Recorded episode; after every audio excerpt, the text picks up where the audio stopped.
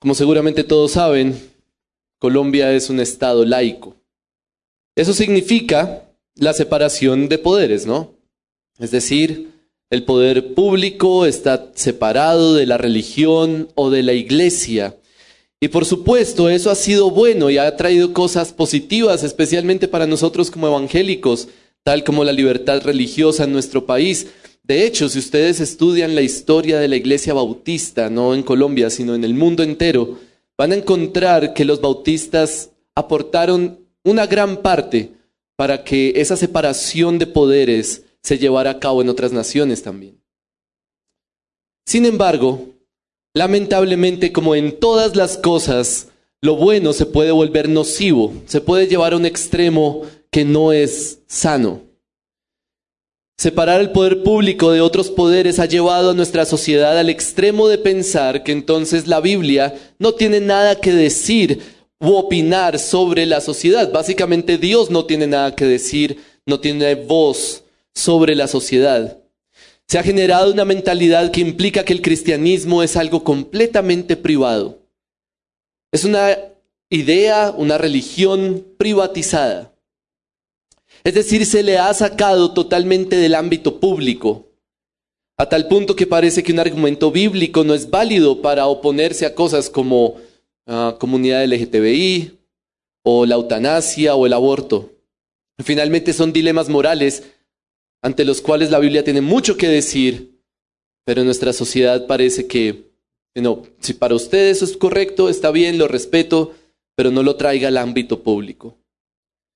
Sin embargo, hermanos, ese intento de privatizar el cristianismo no puede prosperar.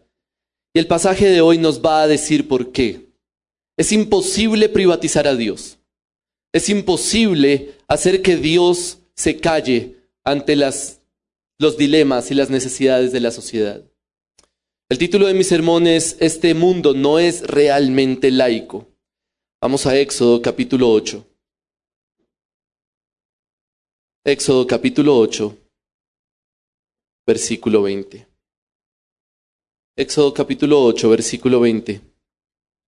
Y voy a leer hasta el capítulo 9, versículo 12. Esto es lo que dice la palabra de Dios. Y el Señor dijo a Moisés, levántate muy de mañana y ponte delante de Faraón cuando vaya al agua. Y dile, así dice el Señor, deja ir a mi pueblo para que me sirva. Porque si no dejas ir a mi pueblo, he aquí, enviaré enjambres de insectos sobre ti, sobre tus siervos, sobre tu pueblo y dentro de tus casas, y las casas de los egipcios se llenarán de enjambres de insectos, y también el suelo sobre el cual están.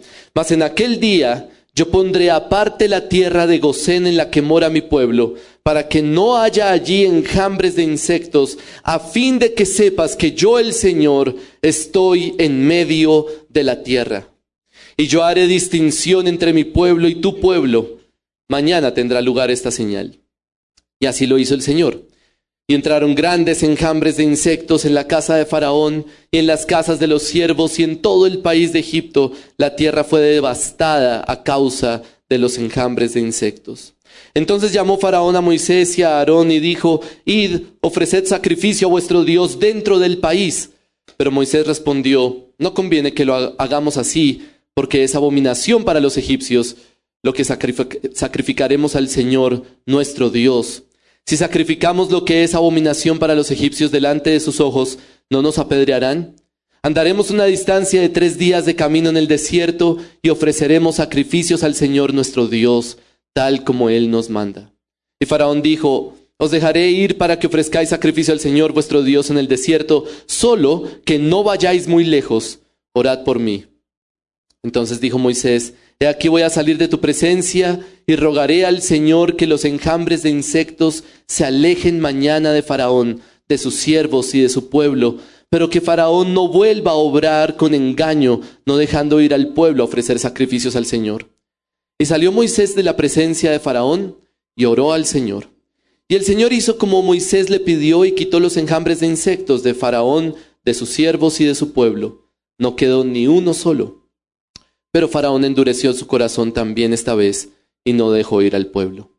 Entonces el Señor dijo a Moisés, ve a Faraón y dile, así dice el Señor, el Dios de los hebreos, deja ir a mi pueblo para que me sirva.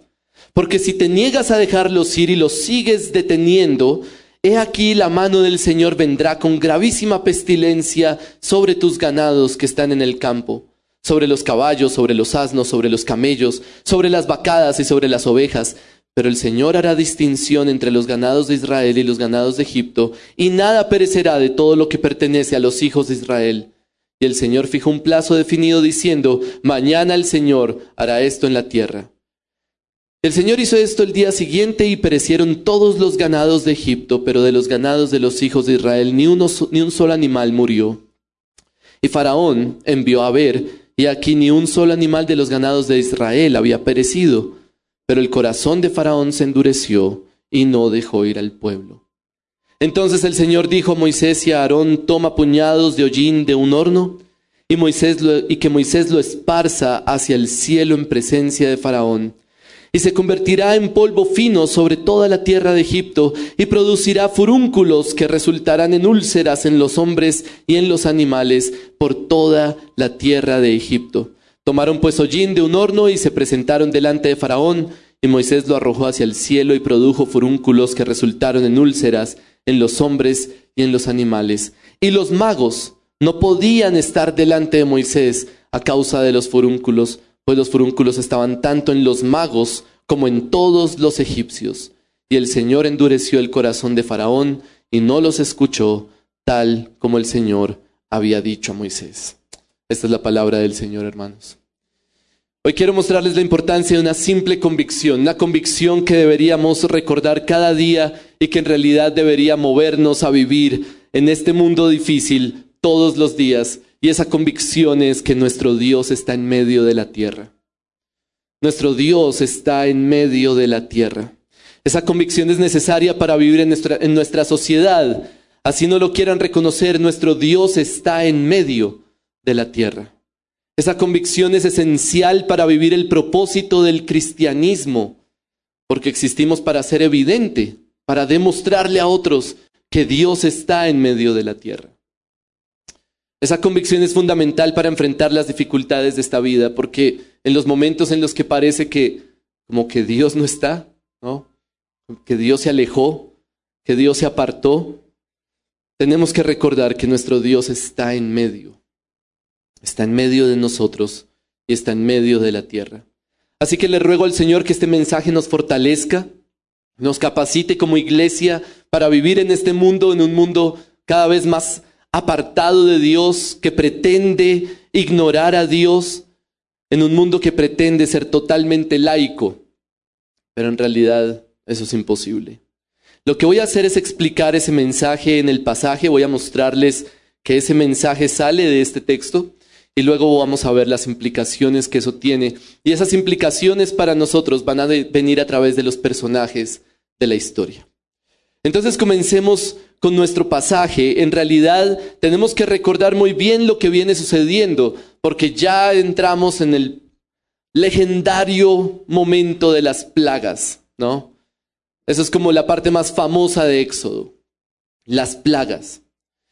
Pero debemos recordar por qué suceden las plagas, cuál es el propósito con las plagas. Y lo hemos visto, de hecho, desde el capítulo 3 más o menos, que Dios ha empezado a expresar lo que va a hacer y cómo va a liberar a su pueblo. Y recuerden, debemos recordar que las plagas son una forma de demostrar que Dios es el Señor, que Dios es Yahweh. Si recuerdan la conversación entre Dios y Moisés, Dios le dice a Moisés, yo soy el ser supremo autoexistente, creador, sustentador, gobernador de todas las cosas. Y vimos en capítulos 5 y 6 que tanto Faraón como el pueblo de Israel no conocían al Señor. Entonces Dios le dice, vas a ver lo que voy a hacer. Los voy a sacar con mano poderosa para que ustedes sepan y para que los egipcios sepan que yo soy el Señor, que yo soy Yahweh. Entonces vimos las primeras tres plagas y eso fue lo que sucedió. De pronto recuerdan cómo el pastor Cristian nos mostraba que las primeras tres plagas tienen un enfoque. ¿Se acuerdan de ese enfoque? ¿Se acuerdan de esa idea principal que busca Dios revelar a través de las primeras tres plagas? Básicamente es esta. No hay ninguno como Él. No hay ninguno como Dios. Capítulo 8, versículo 10 dice, y él respondió, mañana. Entonces Moisés dijo, sea conforme a tu palabra, para que sepas que no hay nadie como el Señor, nuestro Dios. No hay nadie como Él. Parece como si fuera una competencia entre Dios y los magos, los magos tratando de imitar las plagas y las señales que Dios está haciendo, pero finalmente no pueden y tienen que reconocer, este es el dedo de Dios, aquí no, no hay más que podamos hacer. Pero luego, a partir de la cuarta plaga, el enfoque cambia. Ya quedó claro, no hay ninguno como él, pero ahora viene un nuevo enfoque. Faraón está yendo al agua, versículo 20, seguramente para bañarse en un día caluroso, piensa que va a tener una mañana tranquila, un baño tranquilo, pero no sabe lo que se espera. En realidad, eso de ir al agua es supremamente importante. Versículo 20. Levántate muy de mañana, le dijo Dios a Moisés, y ponte delante de Faraón cuando vaya al agua. Lo mismo sucedió en el capítulo 7, versículo 15. La primera plaga que sucedió también viene cuando Faraón está yendo al agua. 7.15 dice, preséntate a Faraón por la mañana cuando vaya al agua y ponte a orillas del Nilo. Y ahí es cuando convirtió el agua del Nilo en sangre. La pregunta es, ¿por qué es tan importante abordar a Faraón cuando va al agua? Bueno, el agua es importante para Faraón, especialmente el río Nilo, porque el Nilo era un dios para ellos. Era básicamente el dios de la fertilidad, el dios de la prosperidad, el dios de la provisión para ellos. De manera que si Moisés va abordar a Faraón al agua, básicamente lo que le está diciendo es, ni siquiera en el agua estás protegido de Dios. En el agua Dios también puede hacerte daño. Si el Señor está en la tierra de los dioses egipcios, entonces también está en el agua del río Nilo. La idea es, Él sigue siendo supremo sobre los dioses. Entonces Moisés le dice a Faraón, lo que ha dicho Dios. Versículo 20, tienes que ir y decirle a Faraón, deja ir a mi pueblo para que me sirva. Pero entonces el versículo 22 nos da lo novedoso en esta cuarta plaga. Versículo 22, mas en aquel día yo pondré aparte la tierra de Gosén en la que mora mi pueblo, para que no haya allí enjambres de insectos. Entonces, Vienen insectos, esa es la cuarta plaga. Enjambres de insectos en todas partes. Pero hay algo nuevo, hay algo diferente ahora. En la tierra de Gosén, donde está Israel, no va a haber insectos. La pregunta es, ¿por qué? ¿Cuál es el propósito de eso? Claro, podríamos romantizar el pasaje, ¿no? Como, bueno, Dios quiere guardar a su pueblo. Dios quiere evitarles el problema de los insectos. Dios no quiere que tengan que matar tantos bichitos. Dios no quiere incomodar a su pueblo. Pero en realidad ese no es el objetivo. Recuerden siempre el objetivo de las plagas. Al leer las plagas, recuerden el objetivo de las plagas, demostrar que Él es el Señor. Entonces, ¿cuál es el objetivo de guardar la tierra de Gosén? ¿Cuál es el objetivo de no permitir que enjambres de insectos haya en la tierra donde moran los israelitas? Versículo 22 nos da la respuesta. En aquel día yo pondré aparte la tierra de Gosén en la que mora mi pueblo, para que no haya allí enjambres de insectos, a fin de que sepas que yo el Señor estoy en medio de la tierra. Ese es el propósito. La idea es que si Dios puede separar a Israel, se va a hacer evidente que Él está en medio de la tierra. ¿Qué significa esa frase? ¿Qué significa que Él está en medio de la tierra? O la Reina Valera lo dice, yo soy Jehová en medio de la tierra. ¿Qué significa eso? La nueva traducción viviente lo traduce de una forma un poco más poética, me parece a mí, y muy interesante. Entonces sabrás que yo soy el Señor y que estoy presente incluso en el corazón de tu tierra. Así lo traduce la nueva traducción viviente. ¿Cuál es la idea? Bueno, recuerden que en la mentalidad politeísta, tanto en Egipto como en Grecia y en muchas naciones antiguas, los, los, dioses estaban relacionados o identificados por territorios. Entonces, había un dios patrón de una ciudad o de un país y ese país atacaba a otro país, entonces era básicamente una batalla de dioses. Nuestro Dios no, nos protege, pero el Dios de ellos quiere atacarnos. ¿Cuál Dios va a ser más poderoso? Algo así como la batalla de Troya o de ese tipo de, de historias. Entonces, había unos dioses específicos en Egipto, de hecho, dioses bastante reconocidos como Amón, como Anubis. Y la mentalidad de Faraón tenía que ser algo como esto. El Dios de los hebreos no tiene poder aquí porque este es el territorio de Anubis. Así que no nos puede hacer daño. El Dios de los hebreos no tiene la capacidad de actuar en este territorio porque no es su territorio. Entonces, ¿qué significa que Dios haga distinción entre pueblos en las plagas?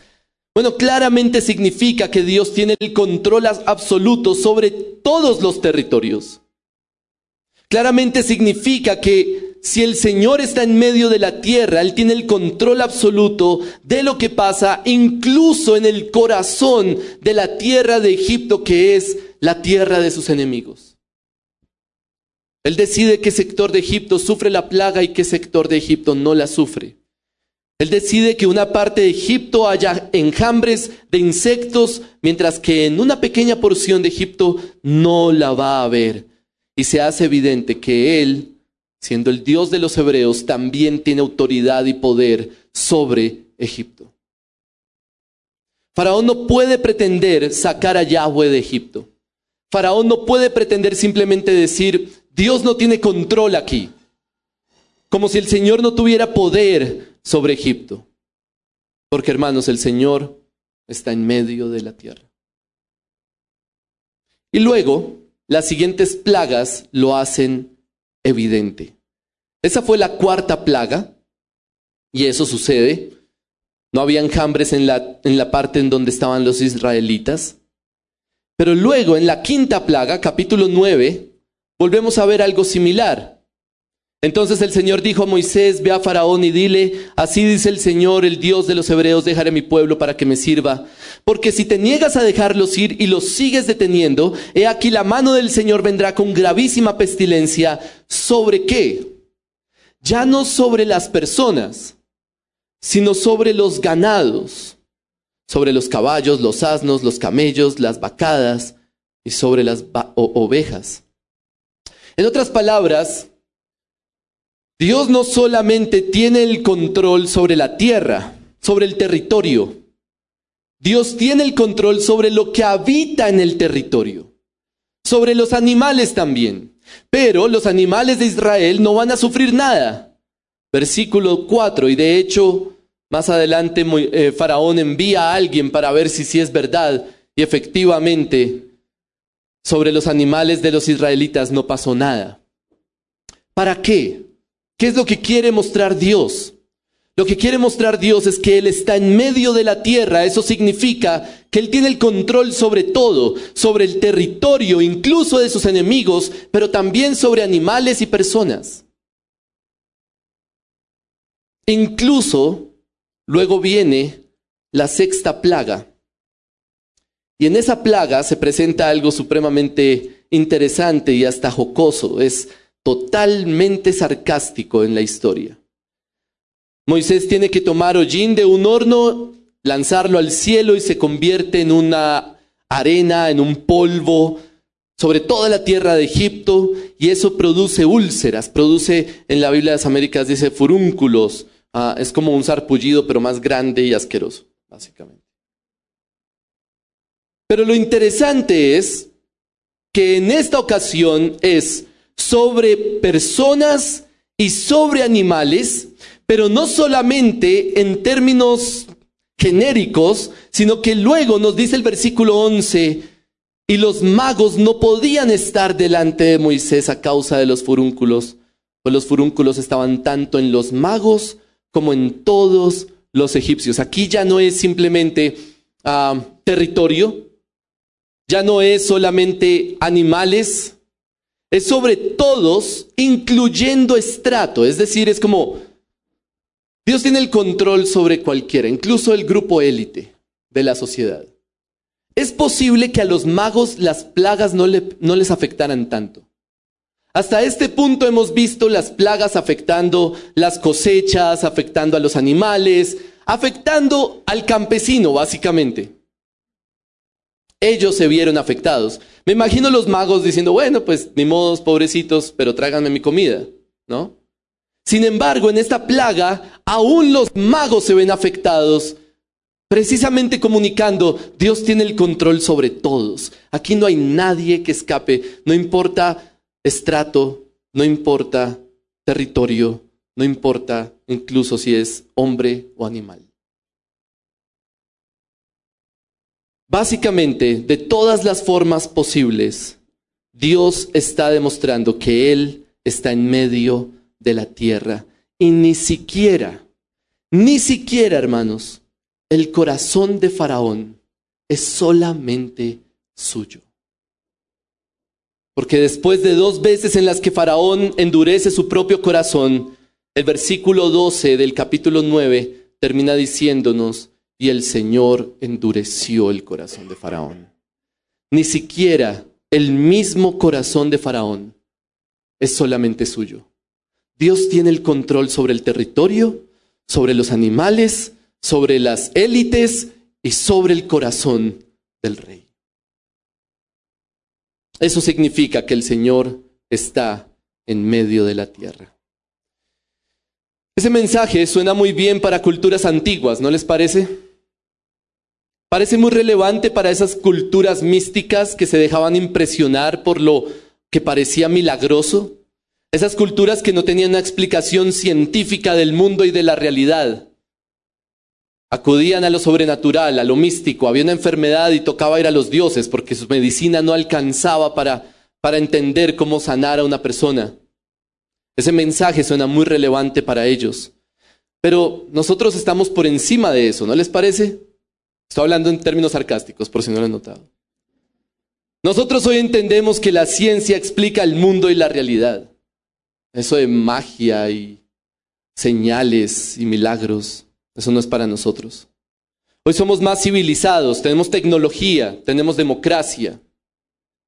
Hasta las plagas de Egipto tienen explicaciones científicas. Solo prendan National Geographic y ahí van a encontrar explicaciones científicas. ¿Cómo fue que pasaron el Mar Rojo? Ah, eso tiene explicación científica. Parece que Dios ya no cabe en nuestra sociedad, es decir, nuestra explicación del mundo, de la vida, de lo que sucede. Dios es irrelevante. Pero en realidad las cosas no son tan diferentes. El Señor está en medio de la tierra porque Él creó todas las cosas. Dios creó a los egipcios y nos creó a nosotros. Las sociedades existen porque Dios creó al ser humano. El Señor tiene dominio sobre toda población sin importar estrato o clase, porque todo ser humano finalmente tiene que dar cuentas ante Dios. De manera que las diferencias entre Egipto y nosotros realmente no son tan relevantes. En vez de dioses paganos y magos tenemos ciencia y tecnología. Esos son nuestros dioses paganos.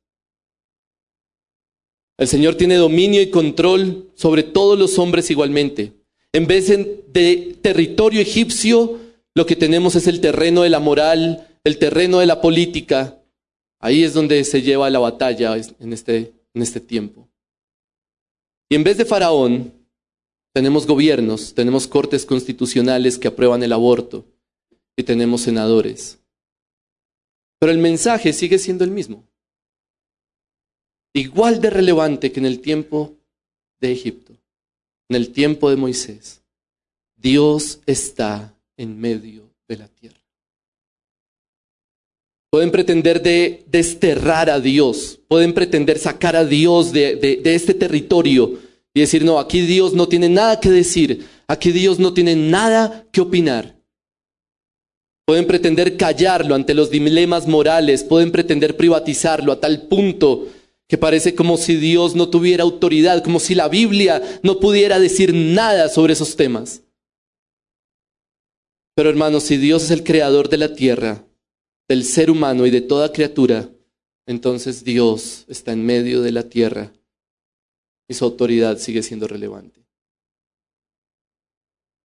Lo que Faraón no entendía es que Dios es superior a sus dioses, es superior a sus tradiciones, a sus convicciones, a su cosmovisión de todas las cosas. Y por eso Dios envió las plagas para demostrar que Él sí tiene autoridad sobre todo. No lo pueden desterrar. Y por eso hizo distinción entre su pueblo y Egipto. Y hoy, hermanos, nuestra sociedad tiene exactamente la misma ignorancia exactamente igual. Dios sí tiene autoridad sobre los dilemas morales porque finalmente Él es el que determina qué es bueno y qué es malo. Si hay concepto de bien y mal es porque existe Dios.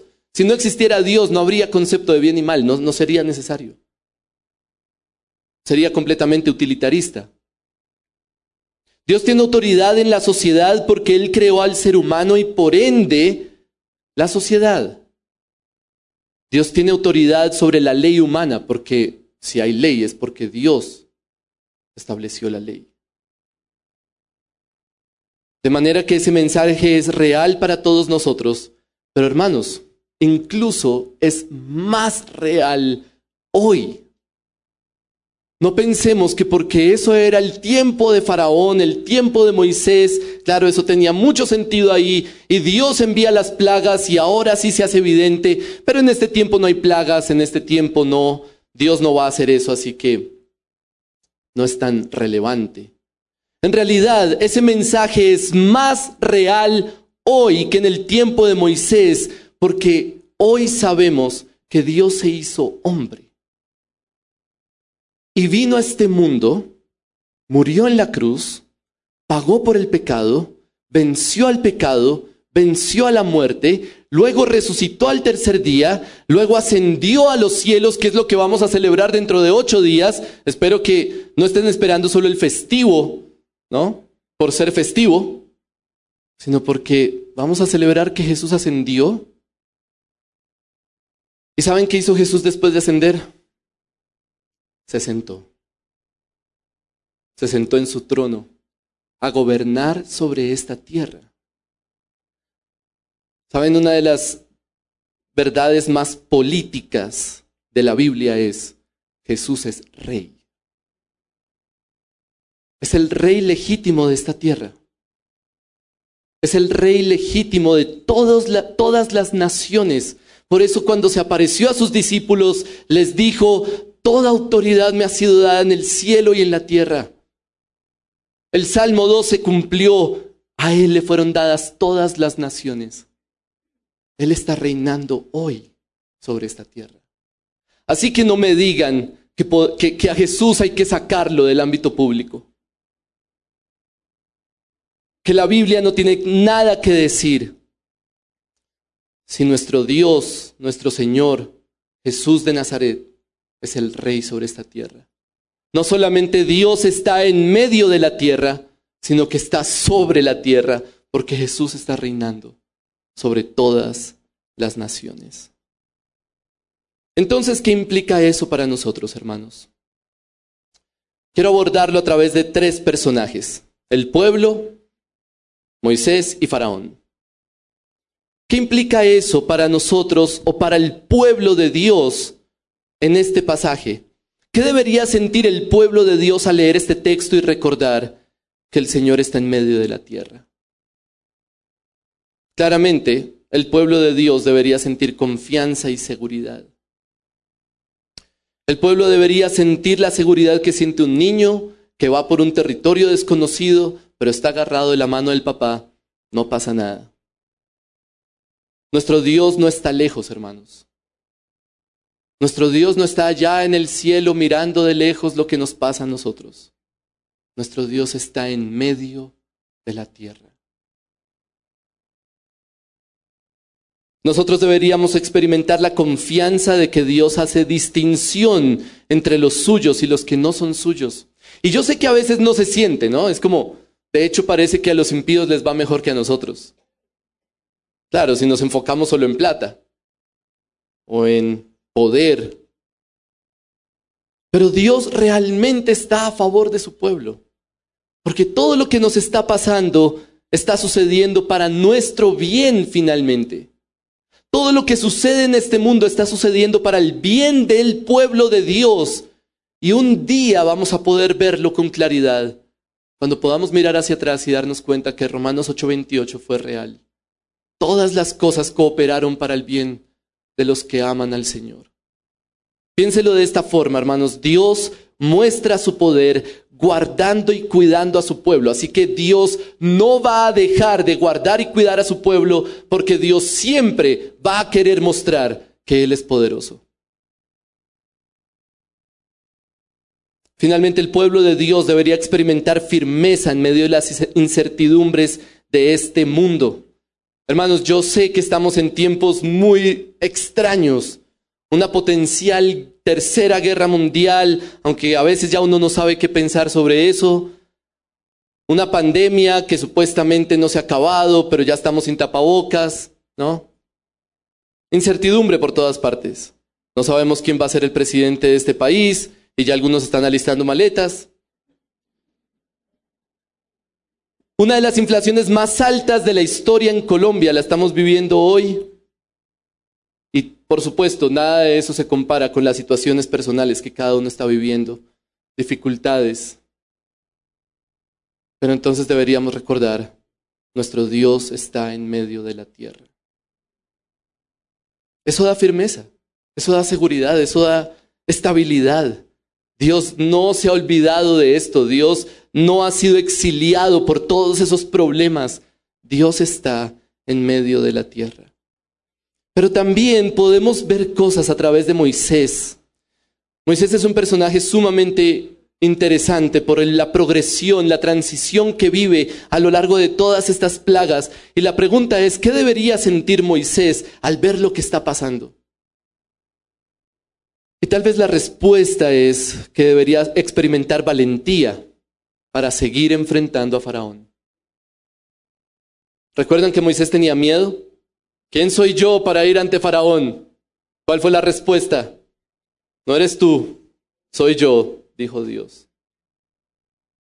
Y ahora lo está viendo, ahora está entendiendo quién es Dios, quién es Yahweh, cuál es su poder y su maravillosa gloria, su majestad sobre todas las cosas. Y entonces seguramente Moisés ahora tiene más fuerza para ir ante Faraón.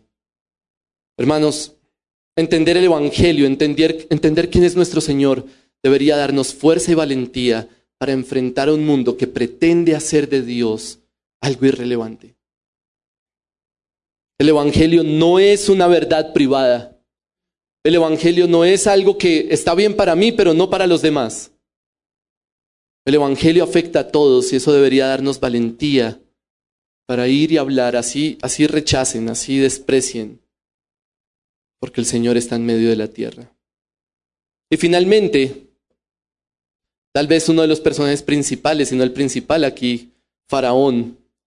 ¿Qué debería pensar, sentir y hacer Faraón? Faraón mandó a revisar si de verdad había distinción entre los israelitas y los egipcios y se dio cuenta que sí había distinción. ¿Qué debió hacer Faraón? ¿Qué debió haber pensado? ¿Qué debió haber hecho en ese momento? Claramente debió haberse sometido ante el Señor. Debió haberse humillado y haber dicho, solo hay un Dios real. Debió haber reconocido que sus dioses no son reales, no son nada ante el Dios de los hebreos, el Dios verdadero. Debió arrepentirse y dejar ir al pueblo de Israel. Pero en vez de eso, ¿saben qué hizo Faraón? Lo vimos en la, cuarta plaga, o sea, en la primera que estudiamos hoy. Faraón trató de negociar con Dios. No sé cuántos aquí están tratando de negociar con Dios hoy. Faraón básicamente le dijo a Moisés, bueno, listo, vayan y ofrezcan sacrificios, pero aquí, dentro de mi territorio, en este país. Capítulo 8, versículo 25. Y luego en el versículo 29, ok, pueden salir, pero no se van tan lejos. Básicamente está tratando de mantener su poder y autoridad. Y la pregunta es, ¿cuántos aquí están tratando de mantener su autoridad ante lo que demanda Dios, que es dejar todo, someterse totalmente a Él. ¿Cuántos aquí están luchando por decir, no, yo me quedo con este poquito de autoridad en mi reino? Sí, listo, yo vengo los domingos, pero no me pidan más. ¿Cuántos están tratando de sostener un reino que no van a poder sostener porque finalmente Dios está en medio de la tierra. Usted no tiene cómo negociar con el dueño de todo. Usted no puede negociar con el dueño de todo.